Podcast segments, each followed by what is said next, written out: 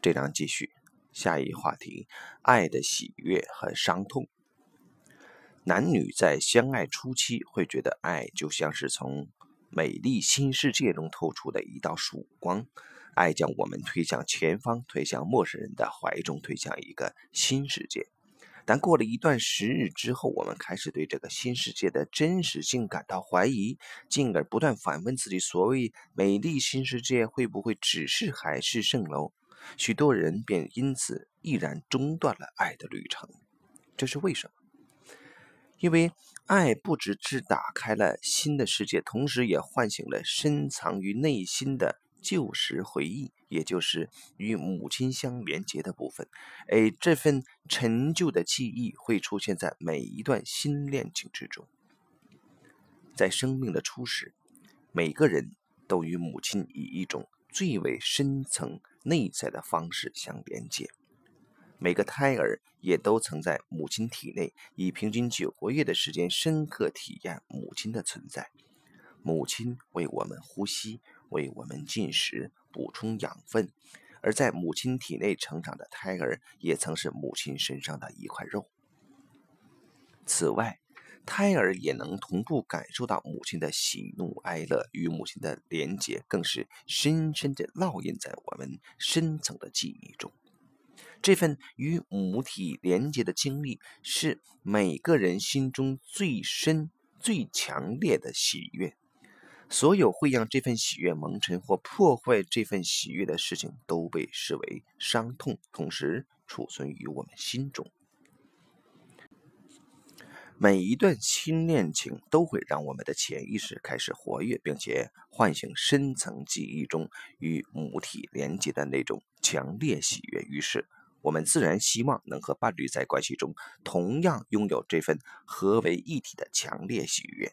但要是期望落空，我们只好再次经历这最深层的伤痛。对许多人来说，这正是爱的喜悦、爱的伤痛的根源。当我们的内在得到滋养时，伴随而来的是喜悦。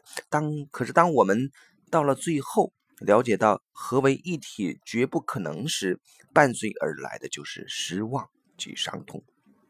伴侣始终是不同于我们的独立个体，虽然他们是值得信赖的，但每个人到头来仍是单独一人。出生时，我们每个人都是单独来到这个世界的。而出生也是分离的最原始经验，清楚看见这个过程十分重要。如此一来，我们才会明了，爱将引领我们往何处去，以及伴侣关系在其中所扮演的角色是什么。从母亲的子宫到这个世界，胎儿出生有两层意义：其一，从母体分离意味着。失去了在母亲体内经历到的最原始的安全感，以及失去与母亲连接为一体的喜悦。其二，因为胎儿不断成长，母亲提供的空间逐渐变得狭小，于是胎儿自然来到另一个更宽广的世界。这两者代表了所有成长中的一体两面，也就是成长总是与分离有关，也总是与告别。相连接。德国文豪啊，赫曼·赫塞曾说：“告别过去，迎接新的开始。但在新的开始之前，我们必须将过往的经历完全放下，不然，所谓新的开始，也只不过是落入同样的惯性循环中。”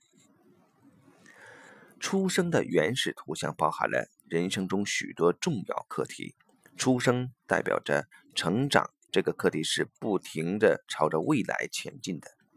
举例来说，出生时我们从母亲狭小的子宫来到这个世界，变成一个更大的个体存在。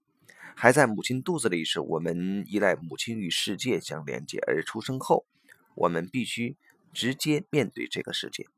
类似的发展也会在日后出现于各个精神生活层面上。每离开母亲一步，就代表着。更加接近全新未知的新世界一步。要是我们继续跟随这样的发展，就会意识到死亡并非生命的尽头，它只是迈向一个更远、更难以具体想象的未知存在的过程。当胎儿从母亲子宫出生，来到这个世间时，也许他会误以为出生的过程就是生命的尽头。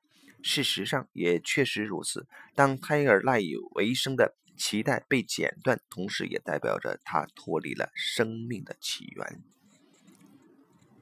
在母亲体内时，胎儿是母亲器官的一部分。就某种意义而言，出生的胎儿，啊，出生的婴儿啊，出生的婴儿是胎儿死去后重生、蜕变而出的独立个体，于是迈向生命之路，也意味着脱离母体，走向新世界。而这个过程是无法避免，也无法回头的。每一段深刻的爱恋。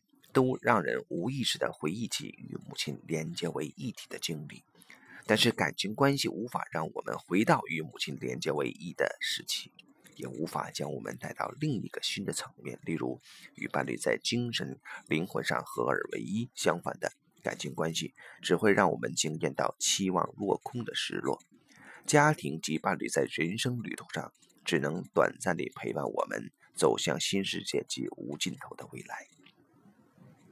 许多人或许是意识到这个事实，因此刻意不让自己坠入爱河。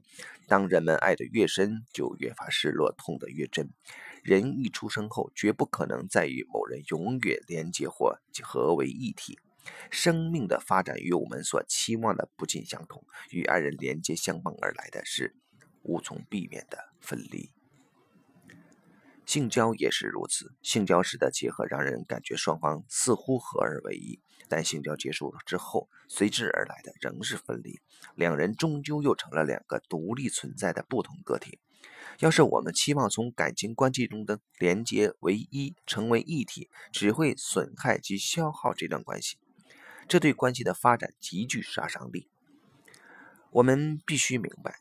不能将所有渴望获得安全感、全心奉献、连接唯一的愿望全部寄托在一个人身上，而是要从全世界中去探索和寻找。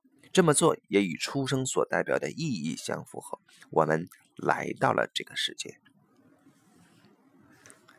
在出生之前，母亲的子宫是我们所在之处，而出生之后取代子宫位置的正是全世界。出生这个过程让我们了解到，我们对于自己诞生到世间的事没有自主权，也无从选择安排自己的出生。一旦母亲怀胎足月，我们就自然呱呱落地。在出生的过程中，我们不只经历了分离与伤痛，同时还影响一个崭新、宽广、面向未来的世界。而这个等待我们去经历、探索的全新世界，也是生命。送给我们的礼物啊，这段就到这里。